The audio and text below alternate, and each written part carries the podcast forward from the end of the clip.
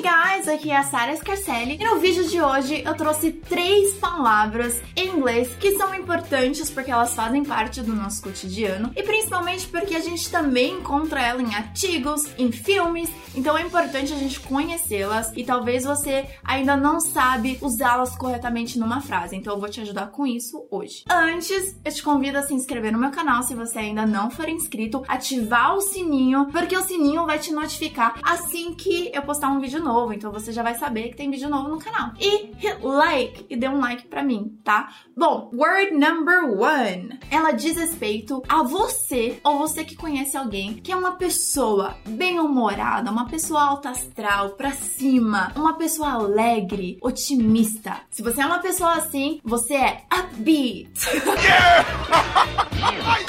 upbeat. Repeat with me. Upbeat. Upbeat é um compound word. É uma palavra composta de up, pra cima, beat, batimento, batida. Gosh, you're an upbeat lady. Upbeat. Então, eu posso dizer be upbeat, positive and encouraging. Seja alegre, positivo e encorajador. E depois eu quero te falar da onde que eu tô tirando essas frases, que eu não criei essas frases, tá? Eu tirei de um lugar bem especial que no final do vídeo eu compartilho para você. E desse lugar que eu tirei a frase diz exatamente isso: be upbeat, positive and encouraging. Alright. Bom, eu gostei dessa frase porque eu acho que todos deveriam praticar isso, inclusive. Às vezes a gente não consegue, é claro, porque somos meros humanos, mas como é bom estar rodeado por pessoas que são upbeats, né? Positivas. E até mais o restante da frase mesmo. Que seja encorajador, que seja uma pessoa otimista. Aí a gente se sente cada vez mais próximo de poder realizar os nossos sonhos, né? Com pessoas assim, para nos levar cada vez além, pro próximo nível. Então fica aí o aprendizado da palavra e também um desafio desse estilo de vida de ser uma pessoa upbeat. Word number two é algo que a gente faz todos os dias. Espero que você faça todos os dias. E tem gente que faz uma vez por dia, duas, às vezes até três. Can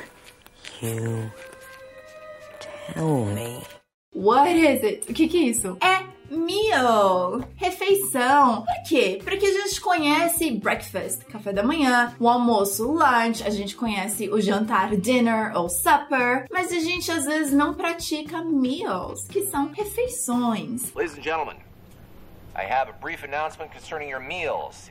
Meals. Qual que é a frase? Each week, do your best to eat as many meals as possible together as a family. Repeat with me um pouco mais devagar. Each week, do your best to eat as many meals as possible together as a family. Ou seja, a cada semana faça o seu melhor de ter quantas refeições possíveis, ou seja, quantas refeições você puder ter juntos como uma família. Mas a segunda frase, ela até eu acho ela muito importante e bem gritante. Eu até quero ler aqui para você. You'll cut the chance of your kids using drugs in half você vai cortar as chances pela metade dos seus filhos usarem drogas. Olha só que importante. E tem mais. And double the chances e dobrar as chances, as possibilidades. They'll bring home A's on their report cards. Que eles vão trazer notas satisfatórias, notas A para casa. Ou seja, isso é muito importante pra gente refletir, né? É importante você ter as suas refeições, suas meals, como família. Isso influencia diretamente em filhos, diminui pela metade metade as chances de ele usar drogas e aumenta, dobra as chances de ele ser um melhor aluno, ter uma melhor performance na escola. E, gente, a, a gente fala em filhos e a gente pensa aqui que a gente tá falando de crianças, mas também serve para adolescentes e também serve para nós adultos. Uma vez eu li um artigo que fala que pessoas que têm refeições juntas, meals together as a family, também diminui muito, agora eu não lembro quanto, as chances de ter depressão dentro de casa. Então, olha que importante então, mais uma vez, fica aí a dica da palavra meals e a importância dela em família, tá? Ó, vocês vão gostar do livro que eu trouxe hoje. And last but not least, último, porém não menos importante, eu tenho uma palavra que eu conheci essa palavra como pep rally. Repeat with me. Pep rally. Pep rally era uma coisa que a gente fazia na época do colegial, quando um time ia ter um grande jogo, tipo um, um, um jogo de final, ou quando a gente ia iniciar o campeonato, algo bem estrondoso, bem barulhento. Tinha as líderes de torcida e tinha a gente do, da equipe, né? Todo mundo lá do ensino médio parava para fazer o pep rally, que era em volta dos jogadores, era para fazer muito barulho. Trururu.